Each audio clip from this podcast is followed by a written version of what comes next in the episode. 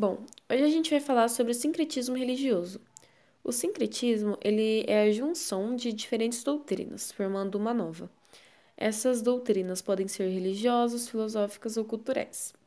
E o sincretismo ele é diretamente interligado com as raízes brasileiras. Porque quando os navios negreiros vieram para cá, eles não traziam apenas pessoas, mas sim suas religiões, os seus costumes e as suas crenças. Mas quando chegaram aqui, foi imposto a eles o cristianismo. Mas como não tinham sacerdotes suficientes para catequizá-los, acabou tendo a fusão do cristianismo com as culturas religiosas africanas, gerando assim o sincretismo. E as principais novas culturas, novas doutrinas que acabou criando a partir dessa fusão foram o candomblé e a umbanda. A maioria das pessoas, quando ouvem essas duas religiões, ouvem esses termos, acaba ligando eles à feitiçaria e à macumba, por causa de seus cultos aos orixás. Bom, é, explicando um pouquinho sobre essas duas religiões, elas não são iguais, elas não são a mesma coisa. Elas têm sim suas semelhanças, só que ela tem, elas têm também as suas diferenças, que tornam elas únicas.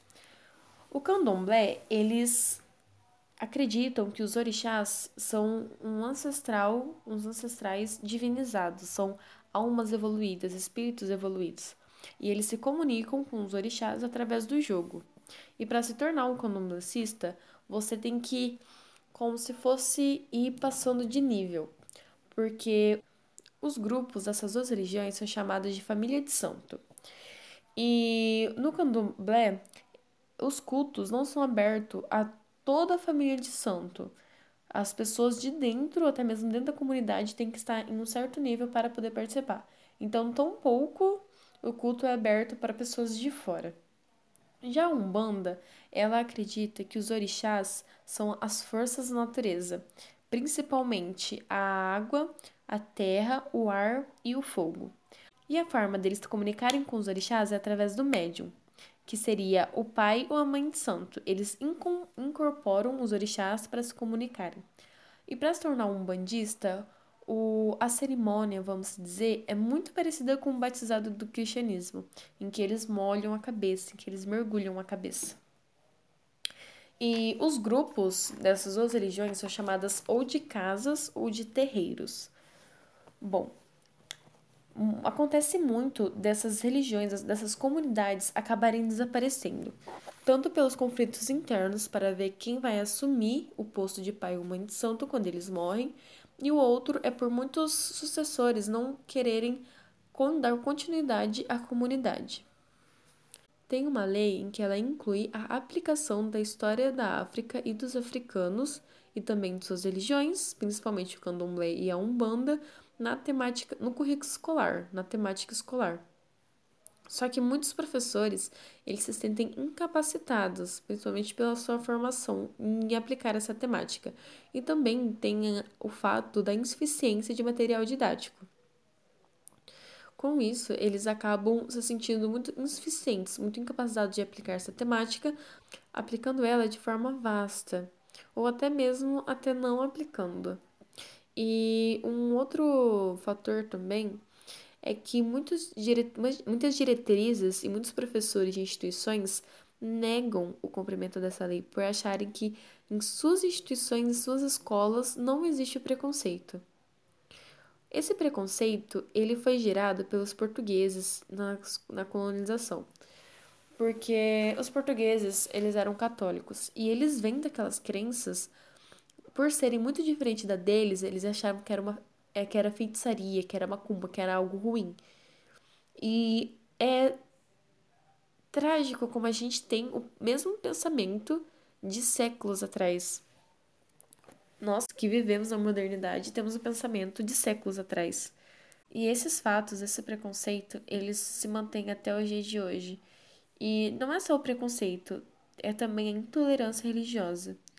Teve um caso em São Paulo em que tiveram ataques à Casa do Criador, que é uma, um terreiro de, da Mãe de Santos chamada Mãe Conceição, em que primeiro traficantes foram lá e tentaram roubar, e depois pessoas em que não foram conhecidas foram e tacaram fogo em sua comunidade.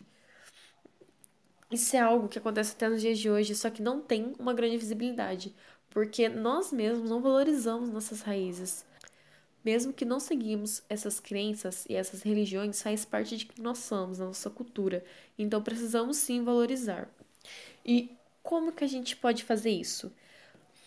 Com, a, com o cumprimento da lei de aplicar essa temática nas escolas, a gente não podemos simplesmente dar o um assunto para os alunos estudar. A gente tem que instigar eles a conhecer essas histórias, instigar a valorização, instigar eles a descobrirem mais sobre si mesmo, porque querendo ou não, a cultura africana, a cultura religiosa africana, ela faz parte do que a gente é, as nossas culturas, as nossas raízes. Então a gente deveria instigar a curiosidade deles e a vontade deles de aprender. Porque não adianta só chegar e jogar conteúdo. Eles têm que aprender, eles têm que deveriam sentir empatia por essa cultura que também é nossa e que até hoje em dia acontece inúmeros casos de intolerâncias, de preconceitos e de termos mal falados como chutaquia macumba e tudo mais. Uma aplicação em que eu admiro muito é a aplicação no SESI, em que tem uma oficina chamada Raízes, que eu participo.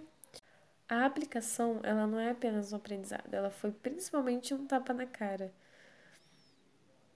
Para vermos que a gente errou bastante no passado, com todo esse preconceito, e a gente erra até hoje, mas que com o conhecimento, com a busca do conhecimento, a gente pode acabar com esse preconceito e valorizar mais as nossas origens.